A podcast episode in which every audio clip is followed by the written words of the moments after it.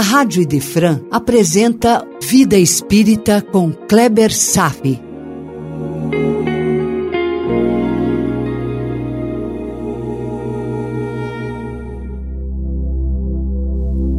Os Mensageiros, capítulo 5, Ouvindo Instruções, parte 3. Até agora, sobre o capítulo 5, onde o Telésforo faz uma palestra nos ensinando muitos princípios importantes, nós conversamos sobre motivos justificáveis para as nossas falhas no mundo. Uma parte decorrente de quem somos e outra parte pelas influências externas a nós, que nos pressionam aos erros. Influências como os apelos do materialismo, das percepções equivocadas das religiões, das pressões injustificadas de algumas doutrinas espiritualistas que exigem a transformação rápida demais para algo que deveria ter seu tempo. Foi quando tratamos de Emmanuel e as influências místicas da espiritualidade sobre o movimento das civilizações e povos. Nós fizemos uma breve preleção sobre a grandeza de Jesus para a humanidade. E assim como Jesus organiza a evolução dos povos, respeitando o tempo para todos, nos presenteando com conhecimentos e desenvolvimento que achamos que fomos nós, porque não prestamos atenção aos ascendentes místicos. E durante o processo de crescimento espiritual, passamos por incontáveis etapas da ignorância às luzes.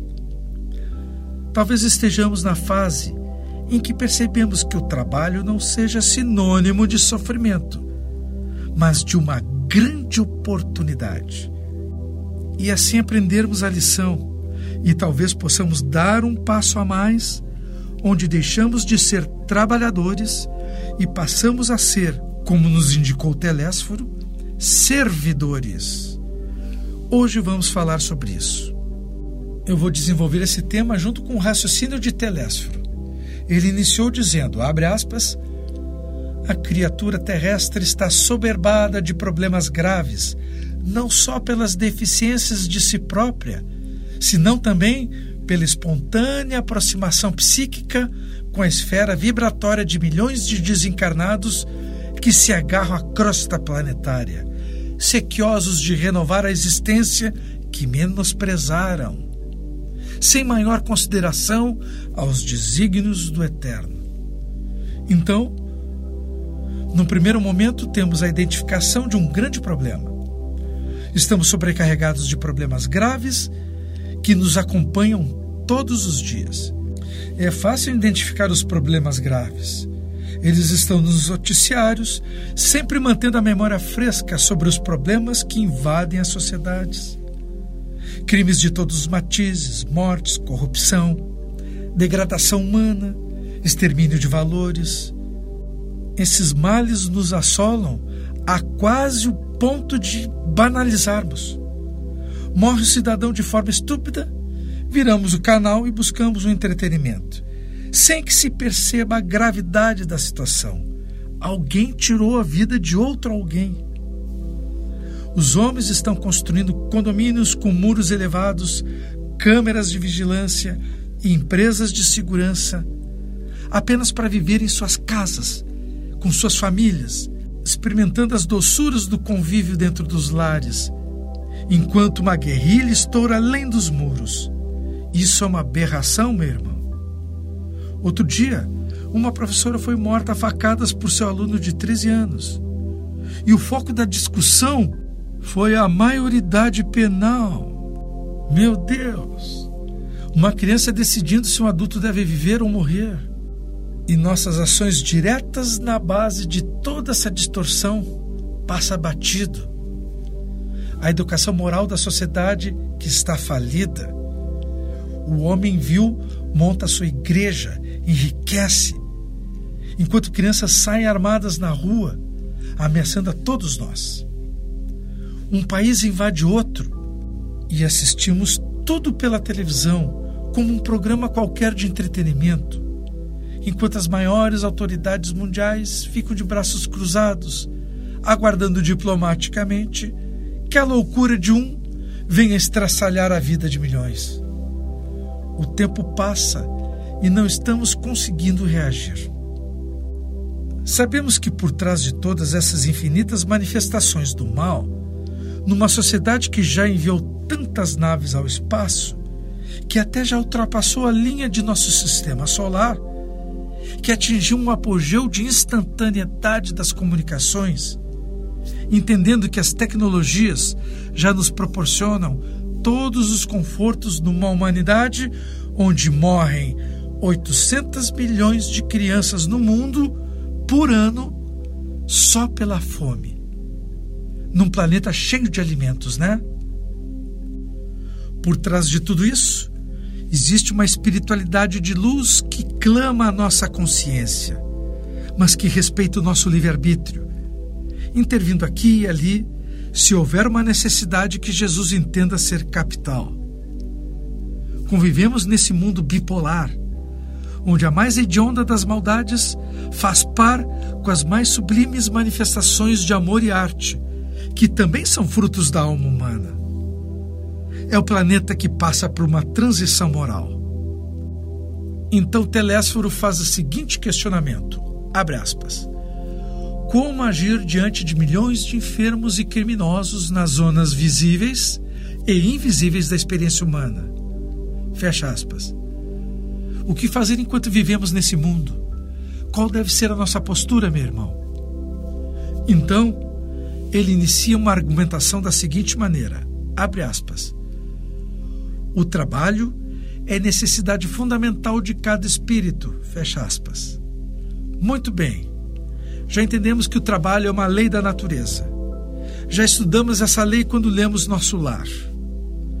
O trabalho se caracteriza por ser útil, ou, em outras palavras, a caridade. E já aprendemos que fora da caridade não há salvação a simples disposição de absorver o trabalho como regra de vida. Trabalho, meu irmão, é o esforço de ir além da zona de conforto, mas não de qualquer forma.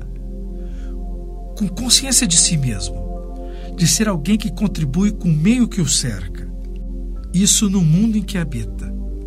Fazer com alegria, fazer com prazer, com o coração aberto. Seja na posição de chefia, seja na posição de subalternidade, seja na posição de um pai ou de uma mãe, seja na posição de um filho, junto ao próximo, não longe dele, ser útil, ser um com seu próximo, sair da armadilha traiçoeira do isolamento, do estilo, abre aspas, se não vejo, não sinto. Compreende? Ter consciência de que o bem não é apenas o bem que se faz, é também o mal que se deixa de fazer. Que a inércia, não fazer o bem, também é uma expressão do mal. Ser útil necessita de trabalhar o ego e seus apegos. Nisso também é concedido um tempo para nos desenvolvermos. E Telésforo prossegue, abre aspas, a humanidade terrena atualmente é como um grande organismo coletivo, cujas células, que são as personalidades humanas, se envolvem no desequilíbrio entre si, em processo mundial de reajustamento e redenção. Fecha aspas. O próprio desequilíbrio a que ele se refere é um mecanismo de reajuste moral, viu? As células se desequilibram e se esforçam para retomar o equilíbrio, mesmo que cause as dores e as doenças. Porém, entende-se de que devemos fazer o esforço para que não sejamos os agentes do desequilíbrio. O escândalo pode ser necessário, mas há daquele que for o agente da sua deflagração. Na tentativa de responder o que fazer diante de tantas crises, Telésforo até agora abordou a importância do trabalho útil. E ele ainda coloca o seguinte: abre aspas. Criminosos agarram-se a criminosos, doentes associam-se a doentes. Precisamos oferecer no mundo os instrumentos adequados a retificações espirituais, habilitando nossos irmãos encarnados ao maior entendimento do Espírito do Cristo. Fecha aspas. Ótimo! Identificamos o problema moral que tem nos assolado. Mesmo que esses problemas tragam em si instrumentos da nossa elevação. Ok. Mas não é preciso sofrer para crescer, não acha? Nosso mundo está pernicioso, virulento. Trabalhar pelo bem será um grande guia mestre da transformação. Mas agora, Telésforo vai nos conduzir a um outro patamar de entendimento. Ele vai tecer sutilmente uma ponte que conecta uma necessidade, que é trabalhar, para uma postura, que é servir. Vejamos isso com muita atenção. Abre aspas para conseguir os instrumentos adequados às retificações espirituais, habilitando nossos irmãos encarnados ao maior entendimento do Espírito do Cristo. Necessitamos, porém, de colaboradores fiéis que não cogitem de condições, de compensações e de discussões, mas que se interessem pela sublimidade do sacrifício e da renunciação com o Senhor. Fecha aspas. Respira fundo. É um perfil que requer um preparo maior. Por isso, Telésforo avisa a todos os que estão ouvindo na sua palestra, abre aspas, quem não deseja servir, procure outro gênero de tarefa, fecha aspas. Direto. Parecem palavras duras. Pois é, mas é preciso um certo quê de força para cumprir tarefas nobres, senão o próprio sistema pode lhe destruir. Então, finalmente, ele emite a brilhante afirmativa, que passa despercebido por muita gente que se julga preparada, meu irmão, e que responde à questão do que fazer diante desse mundo em transformação. Abre aspas. Aqui, porém, acima de trabalhadores, precisamos de servidores que atendam de boa vontade. Fecha aspas. É uma enorme diferença.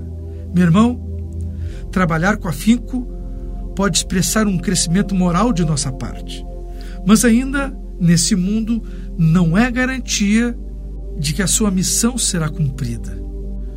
Nos é pedido um pouquinho mais do que trabalhar.